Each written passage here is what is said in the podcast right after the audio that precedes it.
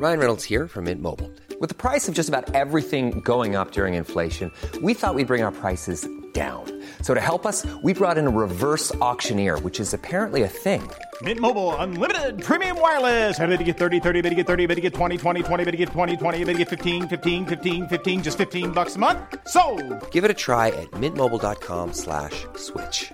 $45 upfront for three months plus taxes and fees. Promo for new customers for limited time. Unlimited more than 40 gigabytes per month. Slows. Full terms at mintmobile.com. Cada noche, los expertos se reúnen para debatir los temas que hacen historia en una mesa de análisis distinta. Aquí las entrevistas con los personajes y líderes de opinión, junto al análisis profundo de los temas trascendentes. Alfredo Ceja conduce un programa de Frente en Jalisco por el 100.3 de FM. Iniciamos. Hola, ¿qué tal? Muy buenas noches. Bienvenidos a una emisión más de De Frente en Jalisco, aquí en Heraldo Radio Jalisco. Estamos transmitiendo este martes 28 de noviembre eh, desde la Feria Internacional del Libro en el stand del Heraldo Media Group. Y vamos a tener el día de hoy aquí en entrevista al secretario de Desarrollo Económico Roberto Arechederra. Como cada martes, pueden escuchar en nuestra página de internet heraldodemexico.com.mx, ahí buscar el apartado radio y encontrarán la emisora de Heraldo Radio Guadalajara. También nos pueden escuchar a través de iHeartRadio en el 100.3 de FM. Y les recordamos nuestras redes sociales para que se comuniquen por esta vía. En Twitter me encuentran como arroba Alfredo R y en Facebook me encuentran como Alfredo Ceja. Y también los invitamos a que sigan la cuenta de El Heraldo Radio Guadalajara en Twitter, ahora ex, los, nos encuentran como arroba Heraldo Radio GDL. La entrevista.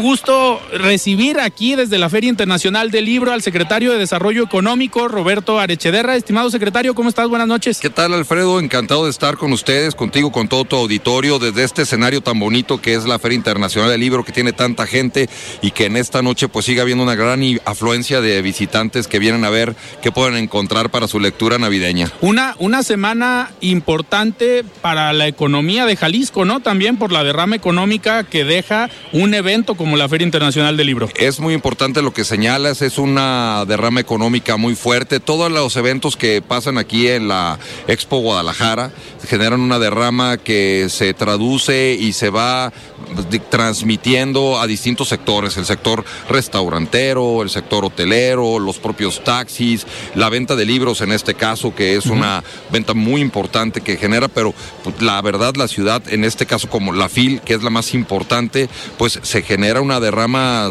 de muchos miles de millones de pesos, lo cual es muy relevante para nuestra entidad, sobre todo en esta época ya de fin de año donde pues muchas empresas están buscando el cierre y que permite tener primero una ocupación muy elevada en la parte hotelera, un consumo elevado en la parte restaurantera y perfilando a muchas empresas para que puedan tener un buen cierre de año. La verdad es que son de esos eventos que al tener una expo tan importante como la tiene Jalisco, como lo tiene Guadalajara, pues se permite tener este tipo de ramas que se suma a otras iniciativas como son Expo Transporte, que después Sí. de algunos años regresó, como tú sabes, aquí a Guadalajara y que también generó una derrama muy importante, donde se anunciaron nuevos vehículos, donde las empresas transportistas anunciaron sus nuevas unidades de transporte. La verdad fue un muy buen evento. También pues hemos tenido todas las expos de joya, las expos de muebles, de moda, en fin, muy porque Guadalajara después de la pandemia ha recuperado esa, esa tendencia de tener en este recinto tan importante, en esta inversión nodal, eh, pues estos eventos. Ahorita que mencionas la importancia de la Expo Guadalajara como recinto y del tema de la pandemia, no, no, no puedo dejar de mencionar el trabajo que hicieron en conjunto con Expo Guadalajara y que lo mencionaba mucho Federico Díaz, el expresidente de Expo, que fue el primer recinto en abrir sus puertas durante la pandemia en el mismo año que empezó la pandemia, a, a, traer nuevas eh, ferias, exposiciones y que obviamente con todos los cuidados, pero esto habla del trabajo que se puede hacer bien entre la Secretaría de Desarrollo Económico, el gobierno del Estado, pero también la iniciativa privada, ¿no? Que ha sido una constante en esta administración y que por lo mismo ahorita vamos a hablar de los resultados. Correcto, y fíjate que mencionas muy bien, la verdad es que el gobierno del gobernador Enrique Alfaro pues se enfocó mucho así, primero cuidar la vida, cuidar la salud de las personas, pero también cuidar la vida y la salud de los negocios. Claro. Y eso permitió que la Expo pudiera tener eventos antes de lo que en otras entidades se pudo tener y que pudiera tener, eh, digamos, esa recuperación que hoy se ha visto, que ha inclusive rebasado ya, gracias a Dios, los niveles prepandemia. Claro. Secretario, ahorita la semana, bueno, la semana pasada fue la semana de la glosa por el informe de gobierno y pues vimos durante tres días una actividad en el Congreso del Estado que a lo mejor para algunos puede ser tediosa, puede ser aburrida, pero para otros, los que nos dedicamos a esto, pues nos dan carnita, nos dan claro. información y obviamente para los que nos guste el análisis, pues de esto se puede tratar el programa del día, del día de hoy. Me gustaría preguntarte cómo, cómo te fue en la glosa. Sabemos que, que te fue bien, pero eh, ¿qué, qué, qué esperabas tú de la glosa en el Congreso? ¿Viste a los diputados y a las diputadas informados, preguntando o analizando la información que ustedes ya habían enviado al Congreso del Estado? Sí, mira, muchas gracias por la pregunta. La verdad es que para nosotros como Gabinete Económico, en lo personal como Secretario de Desarrollo Económico, es muy importante el dar cuentas a la ciudadanía a través del Congreso de lo que ha sido el último año de gobierno. La verdad es que tuvimos un cierre muy bueno del 2022 y estamos teniendo un muy buen desempeño también de 2023.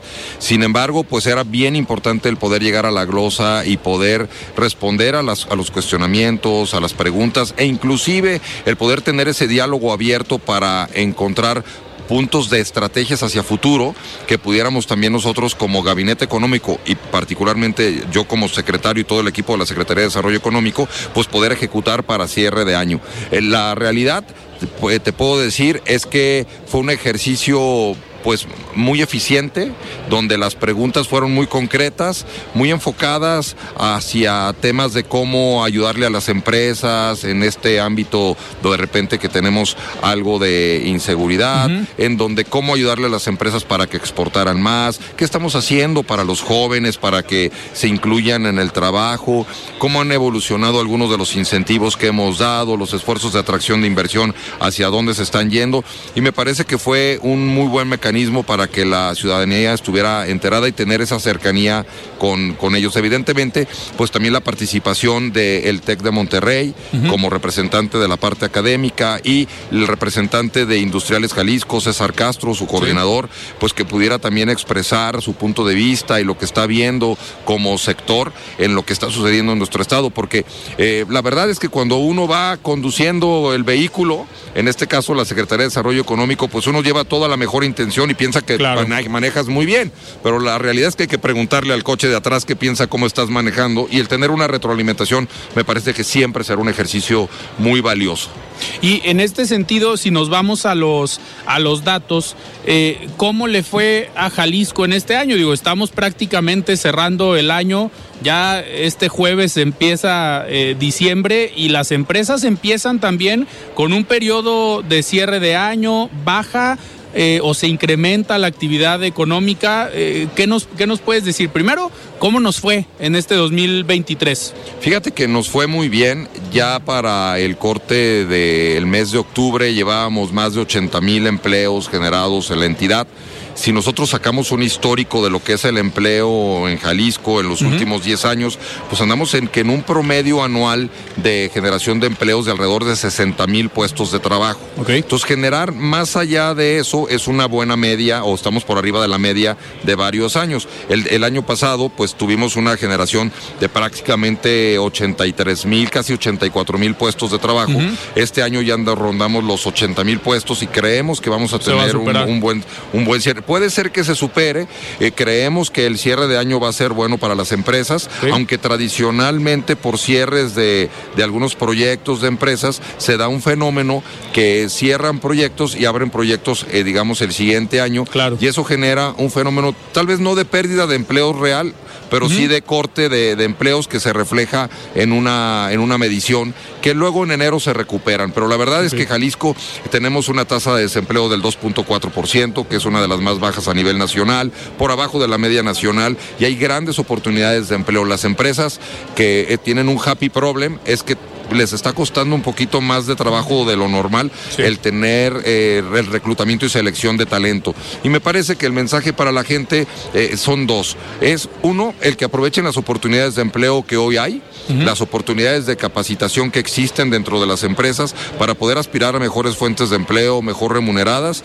Y dos, aquellas personas que están en la economía informal y que quieren tener sus prestaciones, tener acceso al seguro social, tener acceso a sus vacaciones pagadas, tener acceso a potenciales créditos del Infonavit, etcétera, pues es una gran oportunidad para que se trasladen a la economía formal que les va a permitir tener ese tipo de prestaciones. Y hoy por hoy el Estado su dinámica económica permite que la gente pues pueda tener alternativas lo cual es muy valioso. Eh, secretario en este en este sentido las empresas que están llegando y históricamente Jalisco tiene una fuerte presencia en la industria maquiladora o en la industria de la alta tecnología.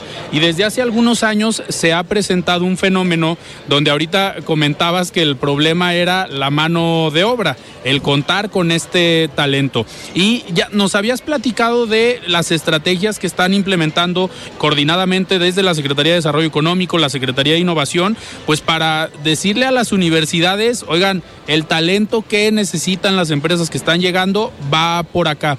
¿Cómo ha ido avanzando esta dinámica de trabajo pues, de la triple o cuádruple hélice entre las universidades, el, sector gobierno y también la iniciativa privada? Es una gran pregunta y fíjate que como bien señala la Secretaría de Innovación, Ciencia y Tecnología, quien tiene a su cargo todo lo que es la educación superior, ha venido ejecutando a través de la política pública Jalisco Tejovac, en conjunto también pues con las distintas secretarías del eje económico y la propia Secretaría de Educación, pues todo el programa de talento que es uno de los pilares más fuertes en lo que es esta política pública del Jalisco Tejovac.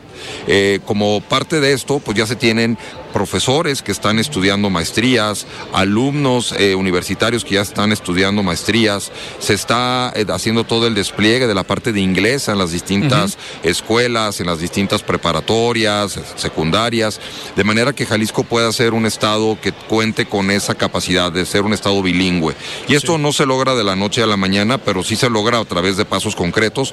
Y hoy por hoy es bien, que digamos, eh, pues muy positivo ver que los fines de semana en las escuelas los chavos van a estudiar inglés en las distintas comunidades, que llevan a sus papás, que hacen una convivencia interesante alrededor del idioma inglés y que tienen esa oportunidad de irlo praquinaria, de software, para poder luego regresar al mercado. Esta empresa contratará alrededor de 20, 30 de ellos y entonces entre 70 y 80 nuevos ingenieros estarán saliendo en la primera mitad del 2024 al mercado para nutrir todas esa demanda demanda de talento que están teniendo las empresas que llegan al Estado. La realidad es que va avanzando muy bien, se están teniendo resultados. De hecho, algo que nos eh, gratifica mucho es que el, propio CUSEI, eh, donde su rector Marco Pérez, ha anunciado que el próximo año tendrán ya una ingeniería en electromovilidad lo cual va a dotar de mayores capacidades al Estado para poder hacer frente a la demanda de automóviles o de empresas de automóviles eléctricos, particularmente de armadoras, que están valorando y que estoy seguro que muy pronto decidirán poner su operación aquí en Jalisco. Eh, ahorita eh, que, comentas la llegada de nuevas empresas, eh, hemos platicado sobre este contexto, el nearshoring, que hemos visto también una agenda muy activa de parte de ustedes desde la Secretaría, viajando al extranjero para invitar y convencer a estas empresas que vengan a ponerse, a instalarse aquí en Jalisco. Pero eh, tenían un problema que era los parques industriales. Correcto. Y lanzaron esta cruzada para, eh, en conjunto con la iniciativa privada y apoyo desde el gobierno del estado, pues generar parques industriales. En este sentido, ¿cómo van en la generación de parques industriales? Porque tal vez de eso depende la llegada de más empresas, ¿no? Totalmente. Fíjate que eso es bien importante. La llegada de parques industriales es un tema clave y se ha incrementado de manera muy importante la construcción de, de estos parques en la entidad, a tal grado que te puedo compartir que un estudio de una importante firma de desarrollo inmobiliario, de una, de una firma internacional, eh, comentó en días recientes que al cierre del tercer trimestre del 2023, más de 60 mil metros cuadrados de nueva oferta ingresaron al inventario de parques industriales de Jalisco, lo que es tres veces mayor a la del mismo periodo del 2022. Ok. Le- estos, eh, digamos, esta oferta se concentraron en El Salto, Zapopan Norte y eh, en otros municipios y la verdad es que estamos muy contentos porque trabajar con la triple hélice, como bien señalas, da resultados. La Asociación de Parques Industriales de Jalisco adoptó esta iniciativa que pusimos en la mesa para tener más parques, la ha venido ejecutando, ha sumado actores de distintas partes, de la parte de territorio, la parte de financiamiento, proveeduría, permisos y licencias, agua, energía, y ha venido generando un ecosistema que permite justamente el poder tener esta participación relevante de los parques industriales y poder tener ahora estos resultados Claro. que hablan de que estamos pues con una construcción tres veces superior a lo que veníamos mostrando el año pasado y son parte de los resultados que como eh, digamos como desarrollo económico trabajando en conjunto con la iniciativa privada se puede tener. No cabe duda que más allá de un incentivo económico en dinero Así es. cuando se tiene buena voluntad se tiene iniciativa y se tiene un buen objetivo la suma de los esfuerzos hace que las cosas sucedan. Eh, secretario, hace unos días, el, el viernes pasado, estuvo, bueno, todo el fin de semana ha estado por acá eh, Samuel García, el gobernador, ahora con licencia de, de Nuevo León, y en una cena el viernes platicaba él sobre pues, el tema de Tesla que no solamente es llegar, convencer a Tesla y decir, vente a poner, a instalar acá en Nuevo León, sino todos los requerimientos que pide eh, Tesla para poder instalar su planta en el estado de Nuevo León. En este sentido, ahorita que están yendo ustedes a traer a estas empresas para que vengan y se instalen en Jalisco, aparte de contar con un parque industrial, ¿qué es lo que les están eh, pidiendo? Digo, comentaba, por ejemplo, el gobernador que eh, pedía Tesla eh, ampliación en unas carreteras hacia, si no me equivoco, hacia Coahuila. Y en- eh, hablaron de otra inversión ya en administraciones pasadas de Audi que, por ejemplo, pedía el aplanamiento de toda una superficie y que tenía que estar a tal altura para poder instalar su planta ahí. Y que ahí en su momento el gobierno federal con Enrique Peña Nieto le apostó y le entró, creo que era la instalación de Audi en Puebla y que pues era una inversión muy fuerte pero que solamente el gobierno federal tenía la capacidad de hacer ese tipo de, de obras. En el caso de Jalisco, ¿qué es lo que les están pidiendo estas empresas a las que ustedes ya están trayendo y también por las que están eh, yendo todavía? Fíjate que lo que piden normalmente, estimado Alfredo, es tierra, talento, agua y electricidad. Y alrededor de eso, pues facilidades para que sus permisos salgan con velocidad, para que puedan constituir su empresa rápidamente y que les den su código fiscal o su registro federal de contribuyentes de una manera ágil, que puedan darse de alta al Seguro Social y las acompañamos en Claro. todo ese proceso como Secretaría de Desarrollo Económico. En este momento cerca de 11 empresas se han establecido en el estado a raíz del fenómeno del nearshoring, empresas importantes como la mayor eh, empresa fabricante de fibra óptica del mundo estará poniéndose aquí en, en la entidad y son las cosas que nos piden, pero también hablando de agua, algo muy importante que tenemos en el estado y que nos hace competitivamente relevantes es que el problema de agua se ha solucionado para los próximos 50 años. De hecho, eh, se tiene la visión de que el presidente de la República va a visitar Jalisco a finales de diciembre para poder ya dar inauguración a toda esta tubería que vendrá desde la, desde la presa del Salto Ajá. para surtir surtir de más agua a Jalisco, a Guadalajara, y que es parte de las obras que se han hecho en conjunto con gobierno federal y gobierno estatal para darle infraestructura a la entidad y que se suma, como ya venías diciendo, a la cruzada de parques industriales. Entonces creo que eso nos pues, posiciona en Jalisco como un estado amigable para la inversión,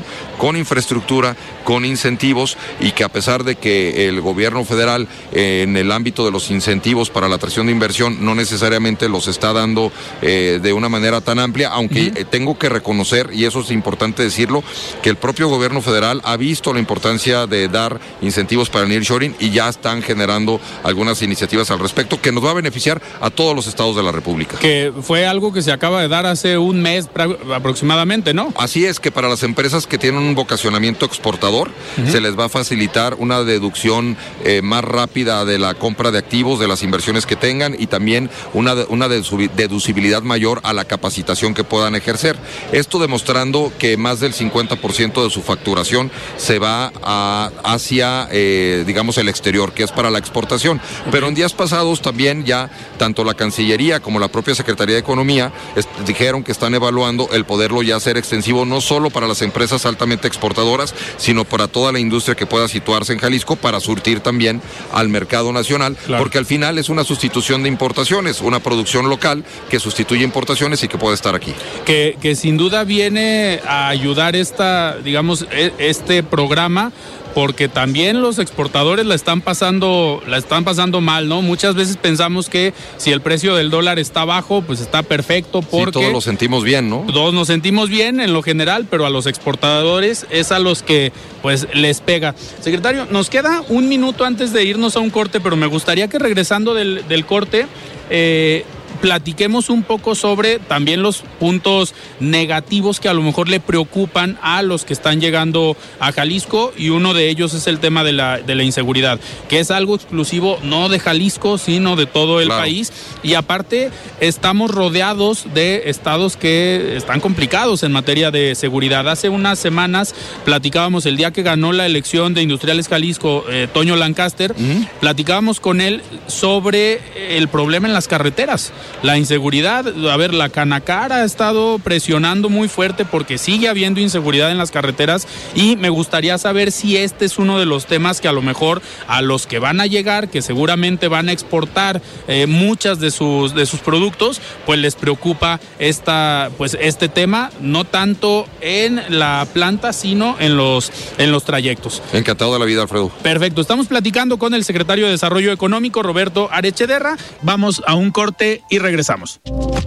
Guadalajara International Book Fair. Foire internationale du livre de Guadalajara. Fiera internazionale del libro di Guadalajara. Feira Internacional do Livro de Guadalajara. Internationale boekenbeurs van Guadalajara. Heraldo Radio 100.3 FM. Presente en la Feria Internacional del Libro de Guadalajara. Fue en 1951 cuando Alemania, Bélgica, Francia, Italia, Luxemburgo y Países Bajos fundaron la Comunidad Europea del Carbón y del Acero, los orígenes de la actual Unión Europea. A lo largo de los años, 22 países más se sumaron al grupo inicial de seis estados.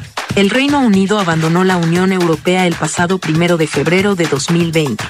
En esta gran comunidad de 27 países se hablan 24 lenguas oficiales. Guadalajara recibe a la Unión Europea. Heraldo Radio 100.3 FM presente en la Feria Internacional del Libro. Guadalajara International Book Fair. Foire internationale du livre de Guadalajara. Fiera internazionale del libro di Guadalajara. Feira Internacional do Livro de Guadalajara. Internationale boekenbeurs van Guadalajara. Heraldo Radio 100.3 FM. Presente en la Feria Internacional del Libro de Guadalajara. Libertad, democracia, igualdad, Estado de Derecho y respeto de los derechos humanos. Son los valores en los que se fundamenta el Tratado para la creación de la Unión Europea, incluidos los derechos de las personas pertenecientes a minorías. El lema de la Unión Europea es, unida en la diversidad. Sus sociedades se caracterizan por el pluralismo, la no discriminación, la tolerancia, la justicia, la solidaridad y la igualdad entre mujeres y hombres. Guadalajara recibe a la Unión Europea. Heraldo Radio 100.3 FM presente en la Feria Internacional del Libro. Guadalajara International Book Fair. Foire internationale du livre de Guadalajara. Fiera internazionale del libro di Guadalajara. Feira Internacional do Livro de Guadalajara. Internationale boekenbeurs van Guadalajara. Heraldo Radio 100.3 FM. Presente en la Feria Internacional del Libro de Guadalajara. La comunidad de los 27 países que componen la Unión Europea son los invitados de honor en esta edición de la Feria Internacional del Libro de Guadalajara. La Unión Europea tiene su origen en 1951. Van 72 años de paz y prosperidad para los cerca de 447 millones de habitantes de esta gran comunidad. En conjunto, son alrededor del 6% de la población mundial. Guadalajara recibe a la Unión Europea. Heraldo Radio 100.3 FM presente en la Feria Internacional del Libro. Siga con Alfredo Ceja y su análisis de frente en Jalisco por el Heraldo Radio 100.3. Mesa de análisis de frente en Jalisco con Alfredo Ceja. Continuamos. La voz de los expertos.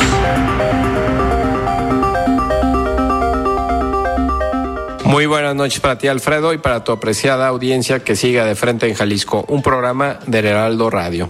Como ya lo hemos visto en la calle y en medios de comunicación, el proceso electoral que culminará con la votación del próximo 2 de junio del One size fits all seemed like a good idea for clothes. Nice dress. Uh, it's a it's a t-shirt. Until you tried it on. Same goes for your healthcare. That's why United Healthcare offers a variety of flexible, budget friendly coverage for medical, vision, dental, and more. So, whether you're between jobs, coming off a parent's plan, or even missed open enrollment, you can find the plan that fits you best. Find out more about United Healthcare coverage at uh1.com. That's uh1.com. Hey, it's Ryan Reynolds, and I'm here with Keith, co star of my upcoming film, If, only in theaters, May 17th. Do you want to tell people the big news? All right, I'll do it. Sign up now and you'll get unlimited for $15 a month in six months of Paramount Plus Essential Plan on us. Mintmobile.com slash switch. Upfront payment of $45 equivalent to $15 per month. Unlimited over 40 gigabytes per month. Face lower speeds. Videos at 480p. Active Mint customers by 531.24 get six months of Paramount Plus Essential Plan. Auto renews after six months. Offer ends May 31st, 2024. Separate Paramount Plus registration required. Terms and conditions apply if rated PG. 2024 ya está en marcha. En el calendario están contempladas varias etapas y ahora mismo estamos en el de precampañas, en donde las y los aspirantes buscan obtener la candidatura para un puesto público. Desde la Cámara de Comercio de Guadalajara creemos que hay un punto esencial que nos llevará a un proceso electoral democrático y ejemplar, la participación ciudadana. Para que esto ocurra, primero debemos de asegurarnos de que nuestra credencial de elector esté vigente. El Instituto Nacional Electoral aprobó recientemente que las credenciales que pierdan vigencia el 31 de diciembre del 2023 podrán ser incluidas en el padrón electoral, es decir, servirán para salir a votar el 2 de junio del 2024. Esto implica que más de 3.800.000 credenciales en todo el país ampliarán su vigencia hasta el día de la elección. Si tu credencial expiró antes o vas a tramitarla por primera vez, tienes hasta el próximo 22 de enero para acudir al módulo del INE más cercano y hacer el trámite. En cualquiera de estos supuestos, cuentas con tres opciones. Generar una cita a través del teléfono 804-33-2000 o de la página www.ine.mx. También puedes acudir a alguno de los módulos mismos que puedes consultar en ubicatumódulo.ine.mx. Recuerda que es importante que cumplas con esta obligación ciudadana, pues de otra manera no podrás ser parte de este proceso tan relevante para la ciudad, el Estado y el país. Si tu INE está vigente, lo segundo es involucrarse. Hay muchas formas para hacerlo, pero la principal es estar atentos al proceso electoral, que conozcamos las opciones y que señalemos las presuntas irregularidades. Solamente así podremos llegar al próximo 2 de junio con una opinión más informada y tomar la decisión que creamos mejor para el país. Una democracia participativa nos favorece a todas y todos. Si cada quien cumple con la parte que le corresponde, la democracia será protagonista en este proceso que recién comenzó.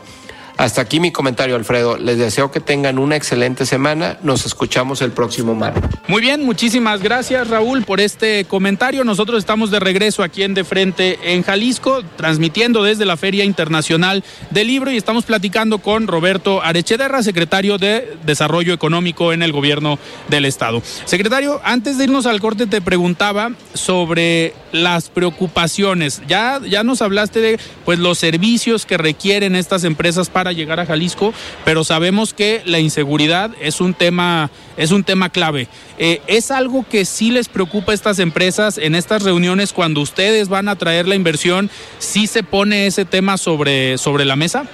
Mira, sí, efectivamente, algunas empresas preguntan qué se está haciendo en ese aspecto, pero lo que más te puedo compartir es que se preocupan con el acompañamiento que les vamos a dar para que se puedan establecer.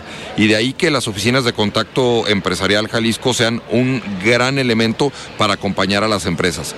Y les ayudamos en todo lo que es la tramitología, que tengo que decir que es lo que más les preocupa, porque el fenómeno, además de que no es exclusivo de Jalisco, no es de que vayan a ponerse en un estado en donde no vayan a tener una posibilidad de eso que digo no es no es consuelo de muchos, ¿no? Al final del camino se tiene que hacer algo tanto como gobierno estatal como municipal como federal, pero al final del camino, además de las cosas que se han venido haciendo y que los índices señalan que se ha venido reduciendo algunas cuestiones de criminalidad, de inseguridad, al final del camino mientras que una persona sufra el fenómeno, pues para ella es el, 100%, ¿no? Entonces sí tenemos que atenderlo. Ahora, cuando las empresas nos preguntan de esto, lo que les decimos es lo siguiente, que hay una estrategia clara, muy concreta de, reducción de la inseguridad en el Estado por parte de la Coordinación de Seguridad, de todas las instancias de seguridad del gobierno, pero además como Secretaría de Desarrollo Económico tenemos una constante y permanente comunicación con la Coordinación de Seguridad para que cualquier cuestión que esté sucediendo podamos atenderla. Muchas veces hay elementos aislados que es difícil de controlar, pero luego, pero lo que son más eh, impactantes son los que empiezan a tener un modus operandi. Y ahí es donde la coordinación de seguridad asesora a las empresas para que al interior de las mismas, en sus protocolos y su dinámica con las empresas de logística, puedan establecer procesos que permitan blindar sus envíos y ha tenido muy buenos resultados. Empresas que se habían acercado a nosotros y que nos comentaban de la preocupación de algún robo, hemos con la coordinación de seguridad y se han establecido protocolos para reducirlo y ha tenido muy buenos resultados en donde las empresas, el otro día le preguntaba a una de ellas, nos dijeron que ya no han tenido ningún incidente a partir de que estamos trabajando y colaborando. Y la invitación es que las empresas que tengan alguna preocupación, alguna circunstancia, se puedan acercar, que sepan que queremos colaborar, que queremos trabajar en equipo que entendemos que es un fenómeno complejo, es como las enfermedades. No podemos a veces evitar la enfermedad, aunque hay que tratar de erradicarlas, pero sí podemos generar elementos que permitan tener una, una un potencial menor probabilidad de, de contagio. Claro. Y eso es lo que estamos haciendo. Afianzar las defensas. Afianzar las defensas. Y te quiero dar algo y decir algo que me parece que es sumamente importante.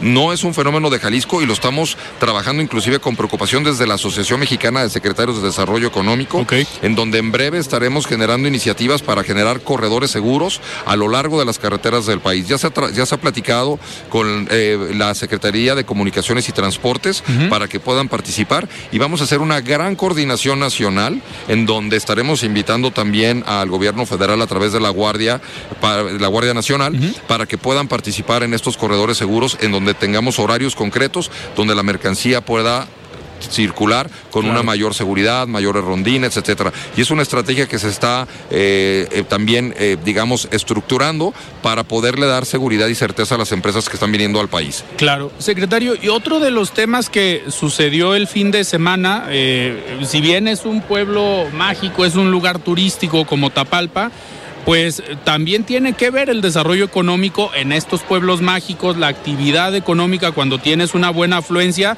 pues no solamente es el hospedaje, es también el consumo local en los negocios que están establecidos, tanto formal como informalmente, pero al final todo hace que la economía esté, esté caminando.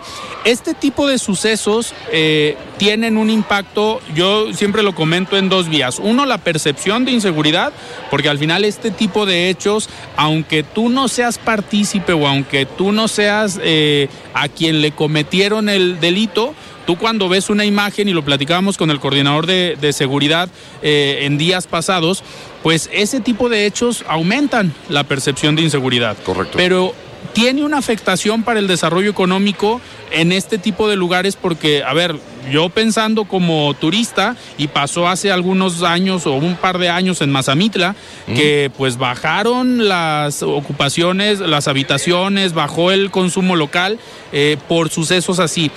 Tienen ya ahorita mapeado, seguramente el próximo fin de semana eh, va a ir menos gente a Tapalpa por lo que ocurrió recientemente, pero ¿qué pueden hacer desde la Secretaría de Desarrollo Económico, a pesar de que directamente no les toca, pero indirectamente cómo apoyan a los, a los negocios o qué les dicen? Es una gran pregunta. Mira, lo que hacemos y en conjunto como gabinete económico entramos todos a trabajar eh, de manera transversal.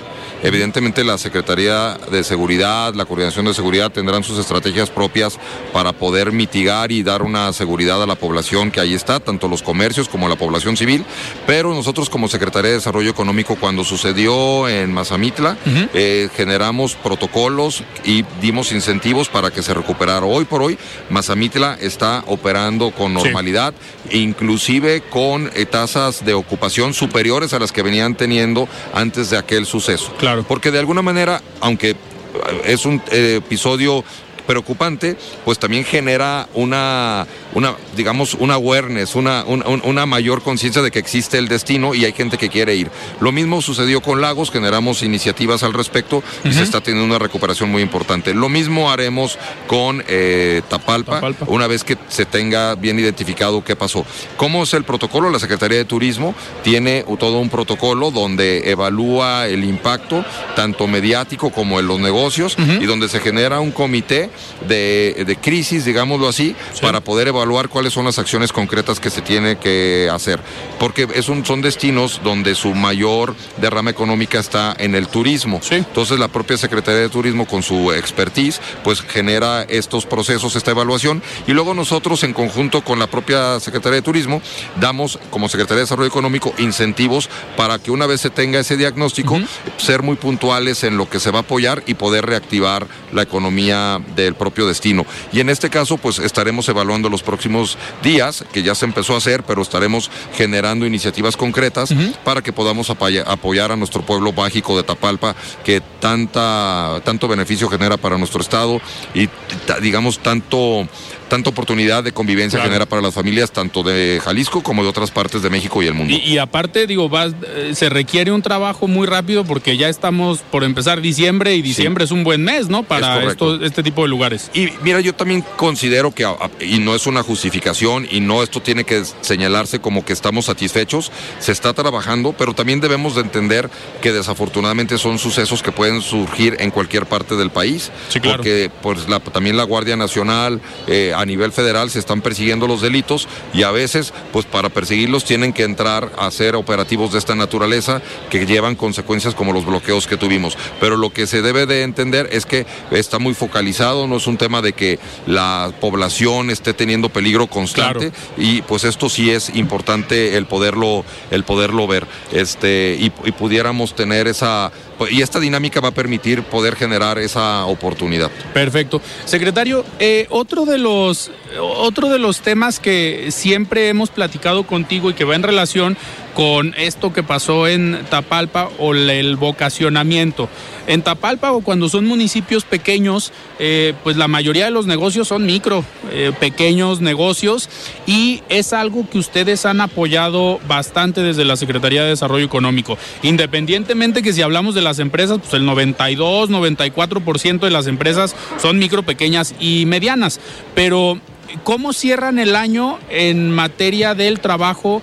Con los pequeños negocios, con los micronegocios y también con el tema del emprendimiento, que pues muchos emprendimientos se convierten en pequeños, en pequeños negocios. Totalmente. Fíjate que este año pues tuvimos el premio al emprendedor eh, que apoyó mucho esa parte del emprendimiento. Tuvimos un programa de incentivos enfocado a los nuevos emprendimientos para poderlos apoyar de manera que pudiéramos participar en sus proyectos en un mecanismo de 70-30. Si el emprendedor quería comprar una maquinaria, quería desarrollar una aplicación, Nosotros como Secretaría aportábamos el 70%, ellos el 30% y a manera de, de fondo perdido, si una vez que comprobaban haber hecho la inversión y que se utilizó para lo que se había propuesto, eh, no había necesidad de reembolsar el 70% que habíamos otorgado. Y asimismo con los distintos sectores. Eh, el año pasado eh, apoyamos a cerca de 1.400 empresas. Este año vamos a estar una cantidad cercana a ella, todavía no cierra el año,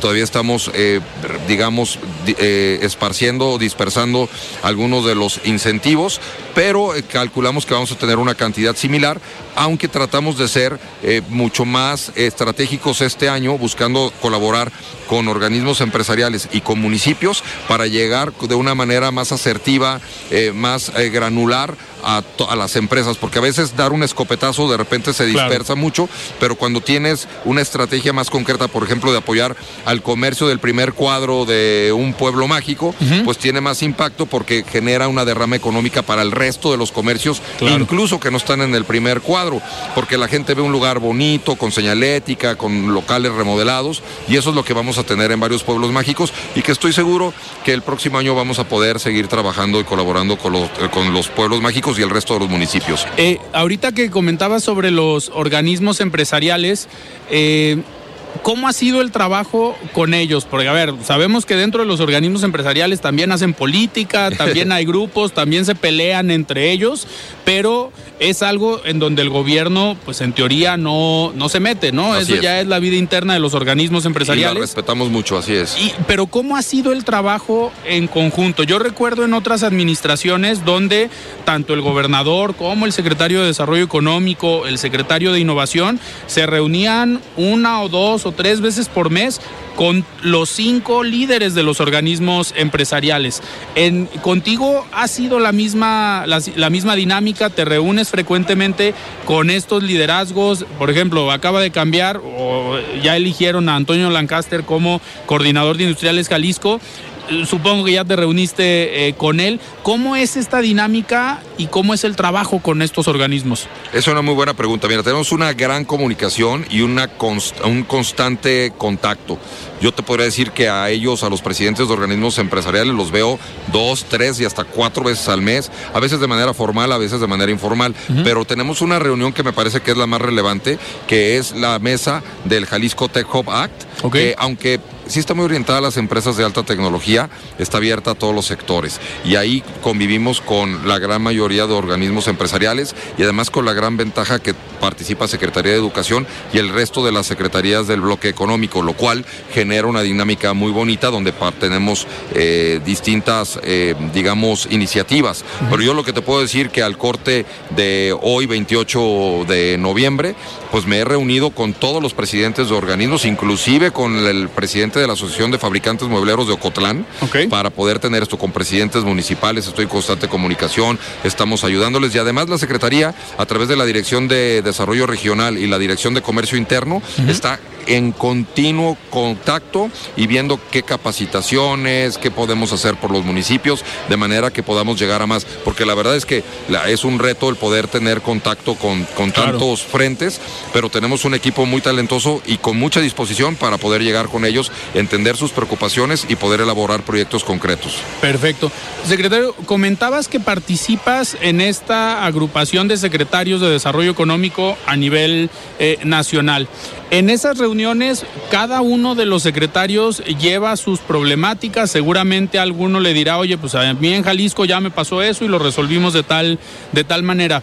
Pero me gustaría preguntarte, sabemos que las problemáticas son distintas en cada una de las regiones y en, la administración pasada, recuerdo Gerardo Gutiérrez Candiani, que fue presidente del Consejo Coordinador Empresarial, lideró un proyecto que le llamaron de zonas económicas exclusivas. Porque buscaban, a ver, como las problemáticas no son las mismas, necesitamos enfocar soluciones eh, distintas para cada una de las regiones.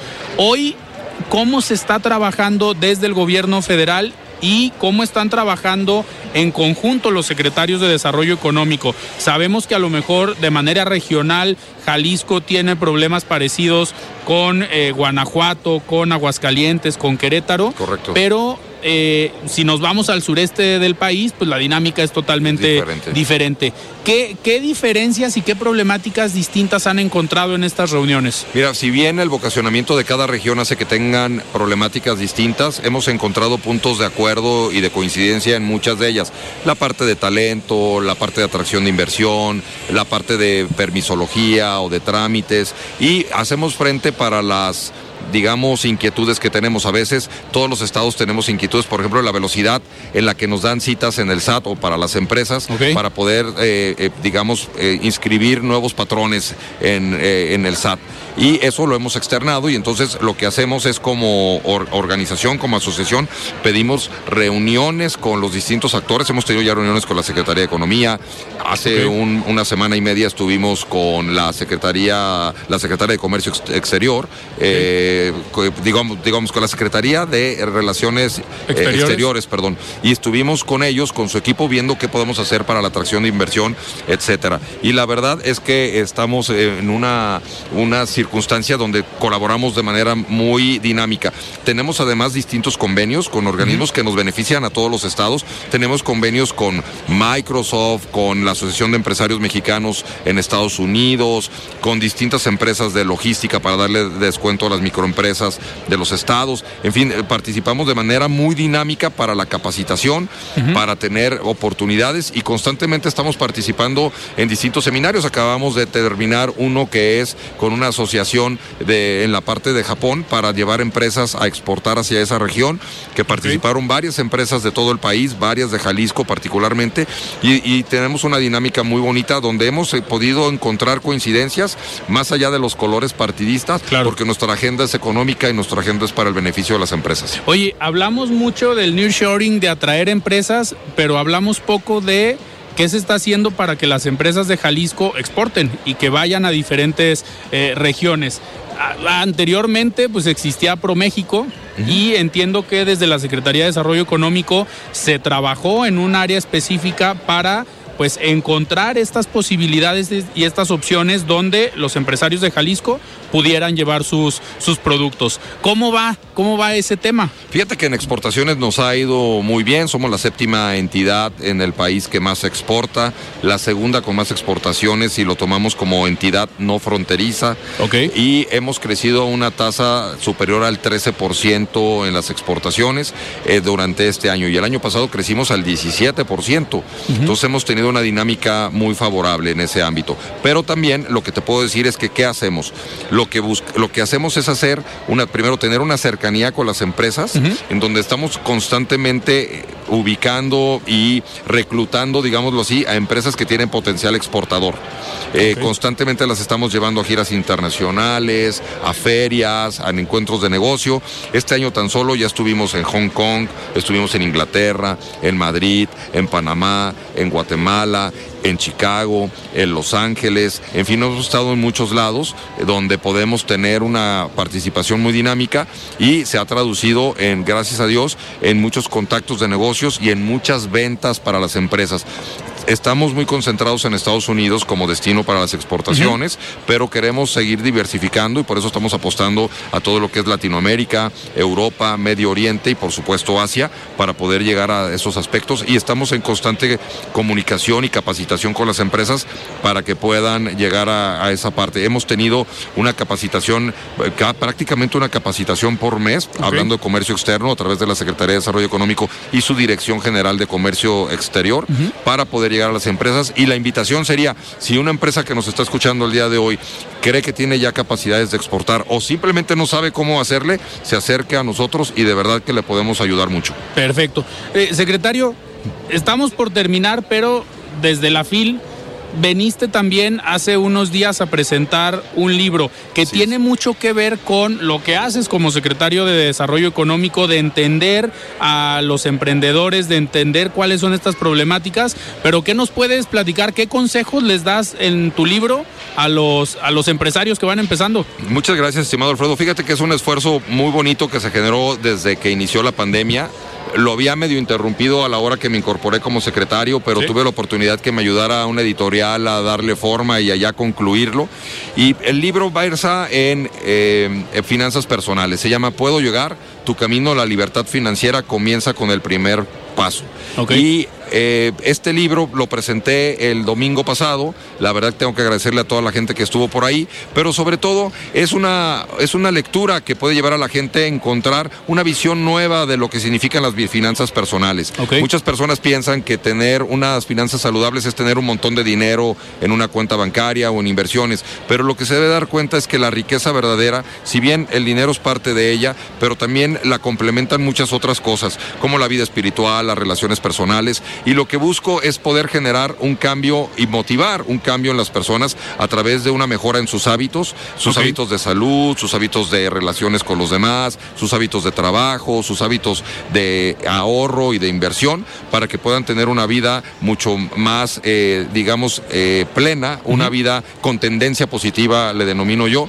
Y la verdad muy contento porque fue muy bien aceptado, la gente lo ha visto con muy buenos ojos, la gente que lo ha leído me ha dicho que le ha gustado mucho y la verdad es un granito de arena porque lo que busco es, mi propósito de vida es ayudar a mejorar el mundo, ayudar a las personas a mejorar a través de las finanzas. Y este es un muy buen primer paso, estoy muy contento de que sea mi primer libro eh, y pues eh, la verdad invitarle a la gente que lo quiera leer, pues que lo pueda encontrar a través ya de las plataformas digitales y encantado de la vida de poderlo comentar. Básico para un emprendedor, yo creo. Es básico para un emprendedor y sabes, para los chavos y para cualquier persona, no importa, mira, muchas veces el tema de las finanzas es bien doloroso, porque la gente tiene deudas, ya compró de más en la tarjeta de crédito, ya le están hablando para cobrarle, no le alcanza el dinero. Y la verdad este libro lo que pretende es decirle, oye, no importa en qué situación estás, te voy a dar una metodología para que a partir de hoy y hacia adelante puedas mejorar tus finanzas personales y puedas mejorar cómo te sientes con la vida y cómo la disfrutas. A veces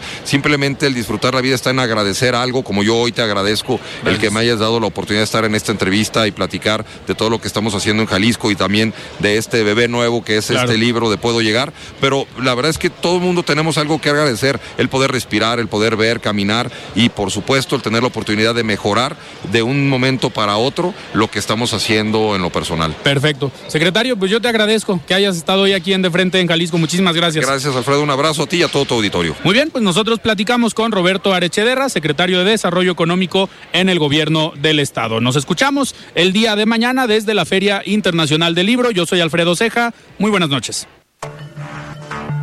Alfredo Ceja los espera de lunes a viernes para que junto con los expertos y líderes de opinión analicen la noticia y a sus protagonistas. Esto fue De Frente en Jalisco, otra exclusiva de El Heraldo Radio.